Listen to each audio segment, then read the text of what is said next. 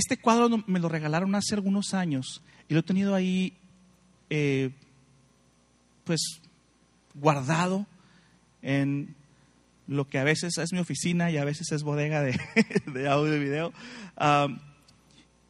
y hoy decidí sacarlo porque está justo eh, el tema que vamos a comentar el día de hoy. Olviden esta parte, esto no, es importante. Eh, del lugar santo, digo, sí es importante, pero no para el tema de hoy. Y esta ah, es un modelo de un candelabro o un candelero de oro. Y si recuerdan bien la serie que hemos estado hablando, y esta va a ser la enseñanza de este día, eh, la iglesia virtuosa se ha manifestado a través de las historias de muchas mujeres piadosas, desde Eva que hemos visto, ¿se acuerdan? Hasta hemos avanzado el domingo pasado con el caso de María, ¿sí? Y ya es parte del Nuevo Testamento. De aquí nos, eh, ya vimos eh, el caso de Hechos 2, y si leemos todo el Nuevo Testamento, pues estamos viendo la historia de la iglesia naciente y las cartas de Pablo y las cartas de Pedro y de Santiago y de otros, y de Judas, que, eh, eh, hermanos fieles en la fe, testigos de Jesús que han estado compartiendo en el primer siglo los testimonios de su vida con Jesús y la expansión de la iglesia y la persecución de la iglesia. Y vemos, vamos viendo diferentes etapas de, de, ese primer, de ese primer siglo hasta llegar al caso de Juan. Y el último libro de la Biblia Apocalipsis es un libro considerado, catalogado como un libro profético. Al ser un libro profético, tenemos que tener mucho cuidado cómo leemos Apocalipsis. Yo quiero decirles que Apocalipsis, para que vean lo curioso que somos, eh, Apocalipsis fue el primer libro que yo leí cuando llegué a la iglesia cristiana. Tenía como siete años, ¿no? Con todas las cabezas de dragones y... Este, daba miedo salir después de leer Apocalipsis. No sé por qué, no sé por qué yo empecé a leer la Biblia así de, de, atrás para adelante, de Apocalipsis y luego Judas, y así, no sé, quería saber el final de la historia. Y, hoy vamos a hablar un poquito del final de la historia. Hoy va a ser la introducción del final de la historia, de este diseño de, las edades que Jesús ha planteado para la iglesia, que somos tú y yo. Entonces, eh, esta figura del candelero es muy útil porque está en Apocalipsis y hace referencia a algo que ya existía. El candelero es uno de los muebles o de los utensilios elementales, básicos, diseñados, mandados por Dios a hacer para cuando se hizo el tabernáculo, que después se hizo la versión construida con el templo. Entonces, el este utensilio, el candelero de oro, era, es una cosa así grande. ¿eh? Se, eh, se han hecho muchas réplicas. De hecho, esta no es la figura más, más exacta. Eh, hay unos modelos que, que, que representan, creo yo, un poquito mejor. Sin embargo, nos va a servir muy bien para la ilustración del día de hoy. Así que debemos saber lo que, lo que dice Apocalipsis en el capítulo 1, versículo 12 y 13, para introducir el tema. Les quiero animar a que vean las pantallas, Apocalipsis 1, versículos 12 y 13. Este es Juan. Juan está recibiendo una revelación de Jesús. De hecho, Apocalipsis es la revelación de Jesucristo. Miren lo que dice este versículo hablando de esta revelación, dice, y me volví para ver la voz que hablaba conmigo. Y vuelto, vi siete candeleros de oro. Juan está teniendo una, una visión y él se voltea y, lo primero que ve cuando ve, buscando de dónde viene esa voz, que es Jesús, están ahí siete candeleros de oro. Vamos a ver qué dice el versículo 20. Después de una explicación donde Jesús se manifiesta a Juan, le dice, le explica lo que está viendo y le dice Jesús a Juan, el misterio de las siete estrellas que has visto en mi diestra y de los siete candeleros de oro, dos puntos dice, Los, las siete estrellas son los ángeles de las siete iglesias y los siete candeleros que has visto, ¿qué dice que son? E, esto es la parte que me interesa, que no nos vamos a meter al rollo de Apocalipsis, a, ver, a interpretar. Nomás vemos esto, que está muy clarito. Jesús mismo está explicando lo que Juan está viendo. ¿Sí? Los candeleros son las siete iglesias. Entonces, el candelero es un símbolo de la iglesia. ¿Me está siguiendo? ¿Sí? Ok. Y esto no es nuevo. Ya les dije que cuando se implementó el tabernáculo, el sistema de sacrificios con la ley de Moisés, aparecía un utensilio, un, una lámpara de siete velas, un candelero, que estaba diseñado por Dios mismo. Y Dios le, revela a Moisés el tabernáculo y le dice Dios a Moisés, así como lo viste allá en el monte, así hazlo. Así como lo viste. Me dice la memoria de Moisés y el impacto para que él pueda tener que recordar detalle a detalle de cómo se tenía que hacer el candelabro, porque está detalle a detalle. Ahora,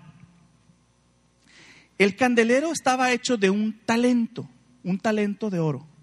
Más o menos, según los estudios, digo, hay diferencias, pero lo que yo vi ahí encontré sobre lo que implica un talento de oro son como 125 libras, como 50 kilos de oro. Necesita un saco de cemento, así de, de oro. De peso de oro. Más o menos. Oro puro. Y era oro labrado a martillazos. O sea, esto no fue producto de un molde donde se fundió el oro y luego lo, echaron sobre. No, no, no. Esto era una pieza grande y fue labrada, esculpida como si fuera una piedra. ¿Okay? todos los muebles del tabernáculo, de todos los que Dios le dice a Moisés, le revela, de todos habla las dimensiones, las medidas, de tanto por tanto, los codos, pero de este no le da medidas, solamente le dice el peso.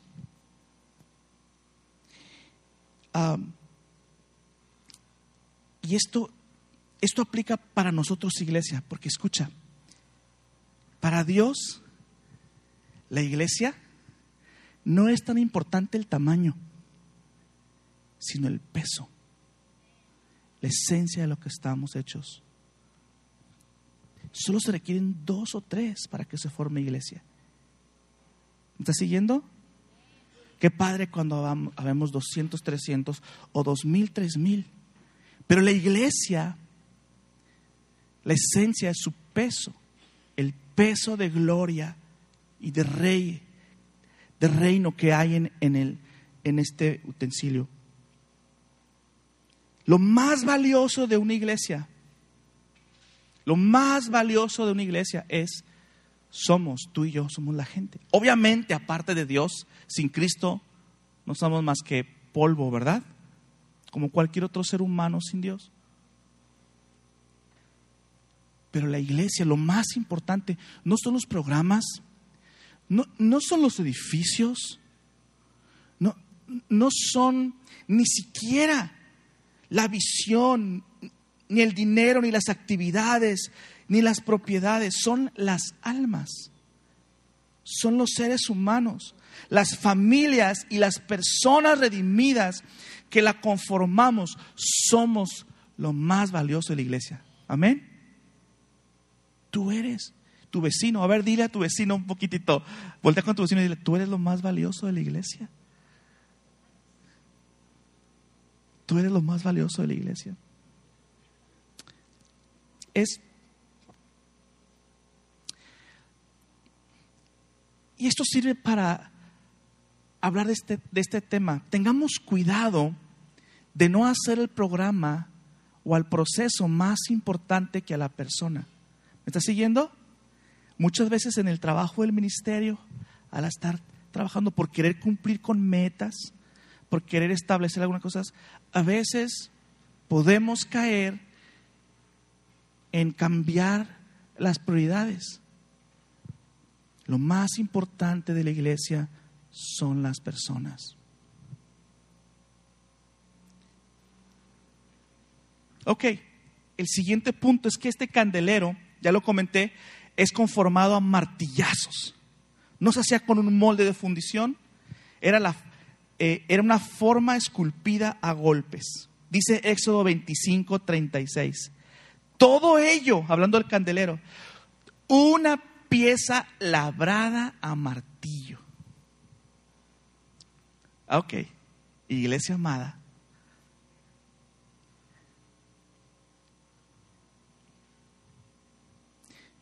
Tú y yo, tú y yo somos moldeados, somos transformados hasta conformarnos al diseño que Dios ha establecido a veces no nos gusta escuchar mucho esta parte de, del martillazo.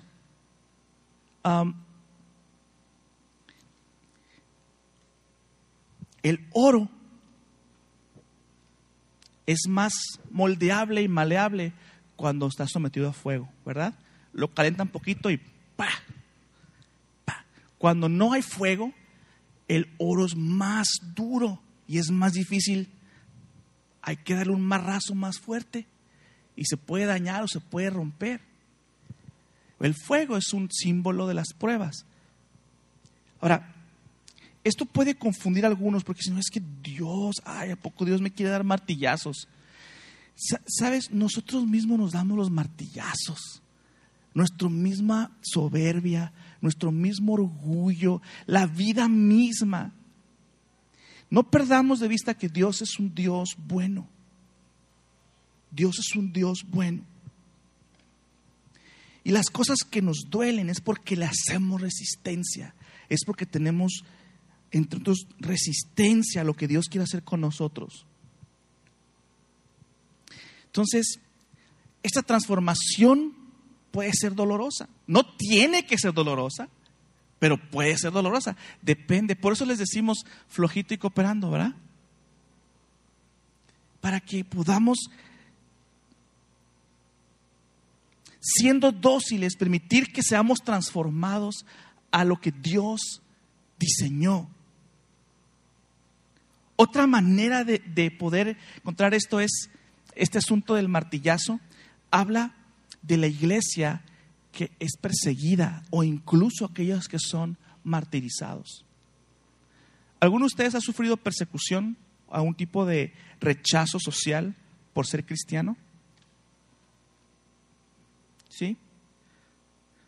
Ahora, hay un rechazo que, bueno, hasta otro. hay un rechazo que es por, por ser santurrón y otro por llevar el evangelio, que son cosas diferentes, ¿verdad? Eh, eh, yo recibí de las dos. yo me acuerdo que de chamaquito eh, no me recibieron al siguiente año en la escuela eh, porque mi familia se había convertido al Señor. En esos años yo estaba en el Instituto México. Cuando supieron que nos hicimos cristianos, ya nos recibieron la inscripción para mí el siguiente año. Y a mis hermanas que estaban en el Colegio La Paz tampoco les recibieron su inscripción. Ahora, eso era en aquellos entonces, la vida creo que ha cambiado, yo regresé a la preparatoria de Esto México. Por eso llegué al colegio inglés y conocí a mi esposa. en sexto. La conocí secundaria, pero yo tenía por ahí un detour para mí, una desviación. Pero mi familia fue objeto de rechazo social. No me persiguieron, no me dijeron cosas feas, nomás no perteneces a nuestro grupo. ¿ah? Pues, algunos de ustedes a lo mejor han sufrido algo más, más severo. Muchos hermanos pastores, hermanos nuestros en México, están sufriendo persecución, sobre todo en estados del sur del país, como Oaxaca, en Guerrero, en Chiapas. Mucha persecución, ¿verdad, Josué? Tú que vas mucho para Chiapas, te vas a enterar ahí de cositas. Eh, hay muchos pastores que se les han quemado sus casas, los corren de los pueblos, les, los han matado. Aquí en Rosarito pasó, un pastor también se lo echaron hace poco, hace un par de años.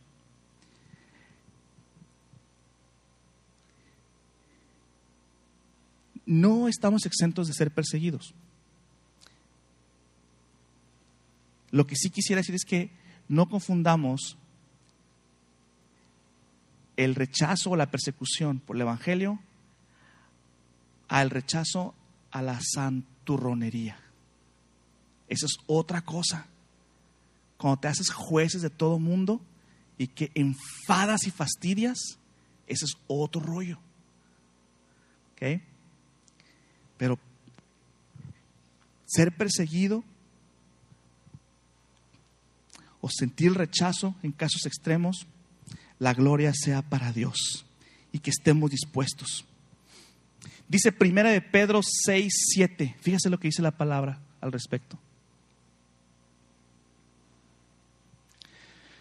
Pedro hablando, para que sometida a prueba vuestra fe. A ver, está dando por hecho que nuestra fe va a ser sometida a prueba. ¿Está claro? Mucho más preciosa que el oro, mucho más preciosa que el oro, el cual, aunque perecedero, se prueba con fuego.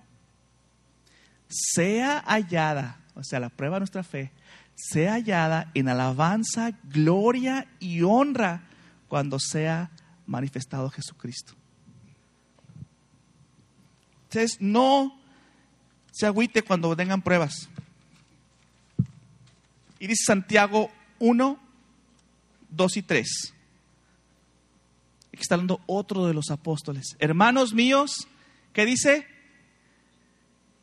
Todos juntos. Una, dos, tres. Hermanos míos, tened por sumo gozo cuando os halléis en diversas pruebas.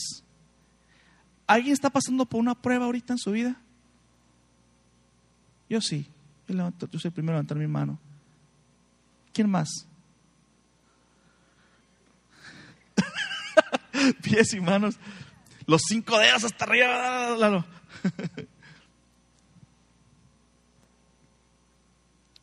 Pero que seamos hallados si tened por sumo gozo cuando os halléis en diversas pruebas, sabiendo que la prueba de vuestra fe produce paciencia. Y si le sigues leyendo el texto es fenomenal. Pero hay un fruto, hay un fruto de esto. Y ahorita vamos a, al, final vamos a platicar un poquito del fruto de, nuestra, de nuestras pruebas. Eh, el siguiente punto, regresamos aquí al candelabro, al candelero. Vean esta parte de aquí. A esto en la Biblia le llaman el pie si usted, si usted fija su pie, pues es más ancho que su pierna, ¿verdad? Para sostenernos, para darnos ese equilibrio, esa estabilidad. Este pie o este pedestal es el fundamento. Y desde aquí descansa todo lo demás. No son muchas patas. Dios no diseñó un candelero de muchas patitas, de un solo pedestal. El pie es la base que permite que todo lo demás se pueda sostener. Y mira lo que dice Éxodo 25, 31. Y así lo dice. Harás además el candelero de oro puro, labrado a martillo, se hará el candelero, su pie, este es su pie. Y luego vean conmigo aquí, su caña, su caña, estas son cañas laterales, o sus brazos más bien, su caña, sus, sus copas, aquí y luego hay otras más que no están bien representadas acá, pero estas son copas y estaban también metidas en varios nudos aquí. Ah, sus manzanas y sus flores serán de lo mismo, todo de oro, todo una sola pieza. Y amados, yo quiero recordarte, iglesia amada, que solamente hay un fundamento. ¿Y quién es ese fundamento? Cristo Jesús. Dice la palabra de Dios en 1 Corintios 3:11. Porque nadie, nadie es nadie. Nadie puede poner otro fundamento que el que está puesto. Dice la palabra, el cual es Jesucristo. Mire, amado, en la iglesia del Señor, en la iglesia de Jesús, en el reino de Dios, solo hay un fundamento. Nadie más puede poner otro fundamento. ¿Y cuál es ese fundamento? Es Cristo. No es Moisés, No son los diez mandamientos, no son los profetas, es el Evangelio de Jesucristo. No estoy desechando la bondad de los mandamientos ni la utilidad de los diez mandamientos, pero ellos no son el fundamento. Por muchos años la iglesia en Estados Unidos abogó para que hubiera los diez mandamientos estuvieran escritos en las escuelas públicas y privadas. Hasta que uno se levantó y dijeron, no queremos más de eso, esto es religión y la escuela debe ser gratuita y laica y fuera los diez mandamientos. Digo, sí ayudan los diez mandamientos, claro, para que todo el mundo se porte mejor, pero los diez mandamientos no transforman el corazón, porque son la ley de Moisés. Lo que transforma el corazón es Juan 3:16. El Evangelio de Jesús, que nos habilita y nos empodera para cumplir los diez mandamientos. ¿Sí? Ya, entendimos que no podíamos cumplir la ley y que fue a través de Jesús que cumplió la ley por nosotros y que ahora nos empodera para vivir una vida santa, una vida de progreso donde vamos cada vez más cumpliéndolos. Pero el fundamento no puede ser otra cosa más que Jesús y su evangelio. Y vean esta ahora esta caña central esta caña central, este poste. Sobre el pie, sobre el fundamento, el diseño de Dios para la iglesia, es un soporte único para estos seis brazos. Se levanta un siguiente nivel de soporte. Vamos a ver lo que dice Efesios 2.20. Fíjese lo que dice Efesios 2.20. Aquí está hablando Pablo a la iglesia. Está explicando la estructura de la iglesia. Está hablando precisamente de cómo se debe edificar la iglesia, sabiendo que hay un fundamento. Y miren lo que dice Efesios 2.20. Edificados sobre el fundamento de los apóstoles, siendo la principal piedra del ángulo Jesucristo. Él utiliza ahí una ilustración de un edificio. Pero sabemos que primero está Jesucristo y luego los apóstoles y profetas, y sobre estos, sobre este fundamento, todo lo demás del organigrama de la organización de la iglesia, del cuerpo de Cristo. Entonces, los apóstoles son personas, vamos a ver, por ejemplo, los apóstoles que están en la palabra del Señor, los discípulos directos de Jesús, aquellos que pueden testificar de Jesús, e incluyendo el apóstol Pablo, que aunque no vivió con Jesús, se le reveló y ha sido el más prolífero de los escritores del Nuevo Testamento. Todos ellos tenían una visión muy clara de Jesús, del reino de Dios, y podían establecer línea.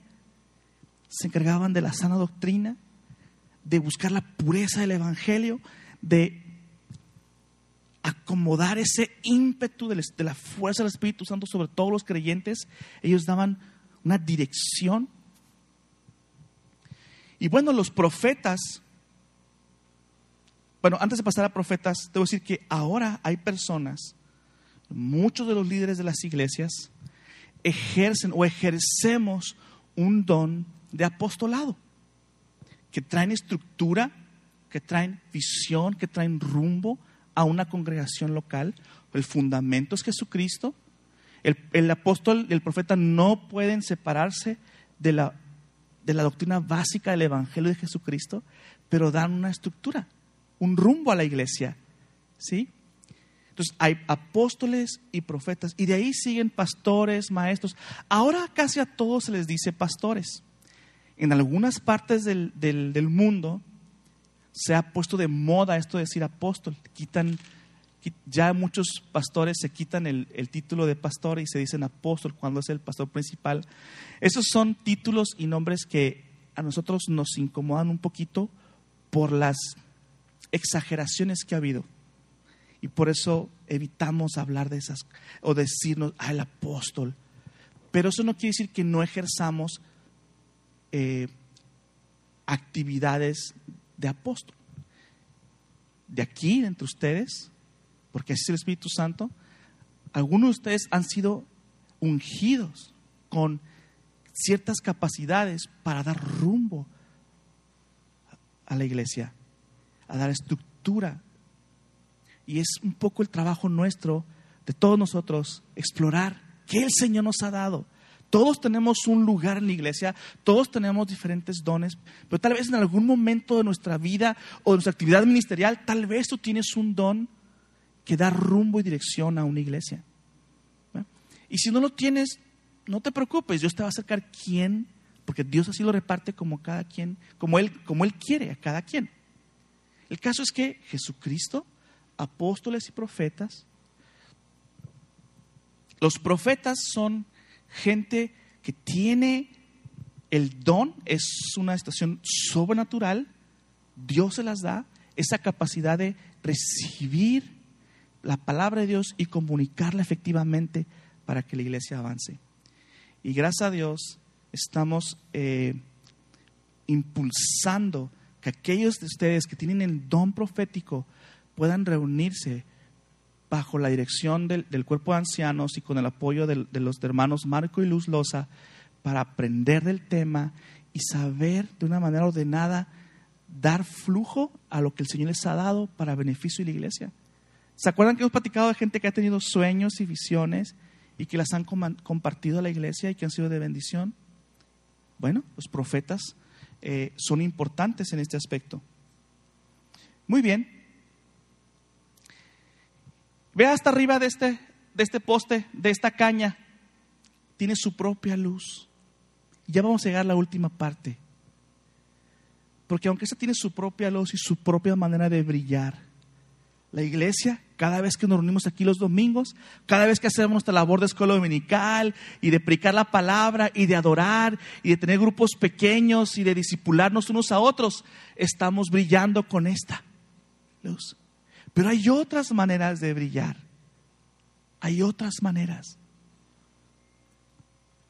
Entonces los jóvenes hoy prendieron su, su vela y fueron a repartir si queremos apoyar a las colonias de aquí al lado y vamos, queremos hacer nuestra parte y transformar. Y ¡pum! Se prendió la velita.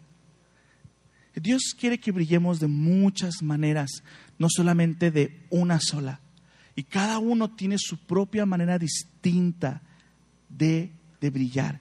Y la iglesia, en el ámbito más local, más cercano, en una congregación local, podemos hablar de diferentes maneras de brillar, pero también la iglesia a nivel ciudad o a nivel global puede tener diferentes maneras de brillar. Pero vea el común denominador de todos estos brazos. No sé si lo alcanzan a ver aquí la decoración, pero todos estos, estas son, aquí pusieron unos higos, pero en el original son manzanas y flores de almendro. ¿Sabe cuántos pétalos tiene la flor de almendro? ¿Qué significa el 5? Es el número de la gracia. Y en cada uno de los nodos, como aquí, aquí, acá, un poco más abajo, este tenía cuatro manzanas y los demás tenían tres manzanas de cada lado. Y era un alternado de flor de almendro en forma de copita, manzana, flor, fruto, flor, fruto. ¿Qué nos dice esto? ¿Qué te puede decir esto de flor y fruto? Que hay una secuencia de flor y fruto. A ver, ¿qué se les ocurre? ¿Qué creen que les habla el Espíritu Santo ahora? En esta secuencia de flor y fruto, flor, fruto. ¿Fruto de qué? A ver, a ver. Fruto de la gracia, ¿qué más? Fruto del Espíritu, muy bien. Mire cómo todos están conectados a un solo brazo y a un solo fundamento.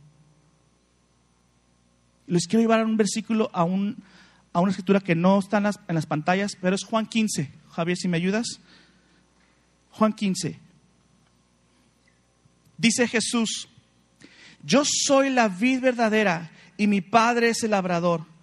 Todo pámpano que en mí no lleva fruto, lo quitará. Y todo aquel que lleva fruto, lo limpiará para que lleve más fruto. Ya vosotros estáis limpios por la palabra que os he hablado. Permaneced en mí y yo en vosotros. Como el pámpano no puede llevar fruto por sí mismo, si no permanece en la vid, así tampoco vosotros, si no permanecéis en mí. Yo soy la vid, vosotros los pámpanos. El que permanece en mí y yo en él, éste lleva mucho fruto, porque separados de mí, nada podéis hacer. Amada iglesia, el, de aquí absorbemos la savia, el, el nutriente espiritual para que puedas tú realmente florecer y dar fruto. Si tú no estás floreciendo, si tú no estás siendo transformado, si tu vida no ha cambiado, debes preguntarte a qué estás conectado. ¿Estás conectado al Evangelio o estás conectado a otro fundamento? Porque el que está conectado a Jesús tiene fruto. Porque la vida, la raíz de Jesús no eh, está llena de vida. No hay otra opción. El que está conectado a Jesucristo es transformado día a día. Y las pruebas te dan justo el pretexto para ser transformado más y más a la imagen de Dios. Así que debemos estar conectados, comunicados unos con otros, en comunión, siempre todos conectados a Jesús, para que podamos traer y rendir fruto. Amén. Entonces, fruto, flor, fruto, flor. Al final del Apocalipsis, ya en el capítulo 21-22, hay una descripción de una imagen de una planta. Y con eso vamos a terminar toda esta serie del diseño de Dios para la iglesia. Vamos a hablar de las hojas y de los frutos y de las flores que ya estaban miles de años antes diseñadas en esto que Moisés vio y que Moisés anticipó, dijo, algún día va a venir uno que es mayor que yo y va a traer esto y les va a decir cómo son las cosas, la mera, mera, la mera neta del planeta. Y tú y yo tenemos el privilegio de vivir, no solamente sabiendo lo que algunos miles de años antes se anticipó, sino haber conocido a Jesús, como dicen, a toro pasado. Ya nos tocó vivir que vino Jesús murió por nosotros, resucitó, y que tú y yo tenemos el privilegio de ser la iglesia y de brillar de muchas maneras, de muchas maneras para todos lados. ¿Cómo te está llamando Dios a brillar? Porque tú tienes una llamita que ofrecer al Señor. Siete, siete candeleros, el número perfecto. El diseño de Dios no se equivoca. Así que es probable que pases por pruebas, pero ¿qué importa? Vas a brillar para la gloria de Dios. Sí, aunque seas perseguido, ¿qué importa?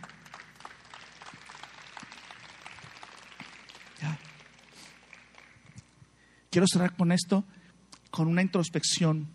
Apóyame en esto, cerrando tus ojos por unos minutos, nomás para que nada nos distraiga y para poder enfocar hacia adentro porque quiero invitarte con esta pregunta. ¿Sientes o reconoces que estás dando fruto? Un ejemplo de dar fruto es si la gente alrededor de ti está recibiendo el mensaje del Evangelio o está siendo discipulada o otro, otro síntoma es, estás dejando atrás tus pesares, estás creciendo en tu gozo y en libertad y en paz. Otros síntomas es, el ministerio que llevas está floreciendo. Um, otro síntoma es, estás recibiendo persecución de la de la real por predicar el Evangelio? Fruto, flor, fruto, flor. Padre, aquí estamos. Somos tu iglesia. Te damos gracias, Señor, porque desde muchos años antes con Moisés, tú anticipaste que algún día tú edificarías con personas tu iglesia y que tendría algo muy similar a este candelero. Te damos gracias, Señor, porque nos recuerdas que no hay otro fundamento más que Cristo Jesús, que es la piedra angular, que todo lo sostiene y que es la vida más que abundante para proveer, sostén a todo lo demás. Que nos has dado líderes que ejercen el apostolado y que nos das visión a través de la gente con dones proféticos para poder operar y brillar y ser luz de muchas maneras distintas. Espíritu Santo, revélame dónde y cuándo y cómo he de brillar. En todos lados, pero ¿de qué manera? Bendigo a cada uno de mis hermanos. Te ruego, Señor, que tu Espíritu Santo les traiga esos pensamientos ahora. Pensamientos que vienen de ti, que les dicen cuál es su lugar en la iglesia, cuál es su lugar en el reino. Que podamos estar conectados unos con otros, que valoremos estar unidos como familias en Cristo, que valoremos estar conectados siempre a ti y no traer otras doctrinas que se alejen del Evangelio. Por muy parecidas que se vean a la Biblia. Queremos brillar para ti, Señor. Queremos brillar para ti y ser luz. En el nombre de Jesús. Amén. Amén.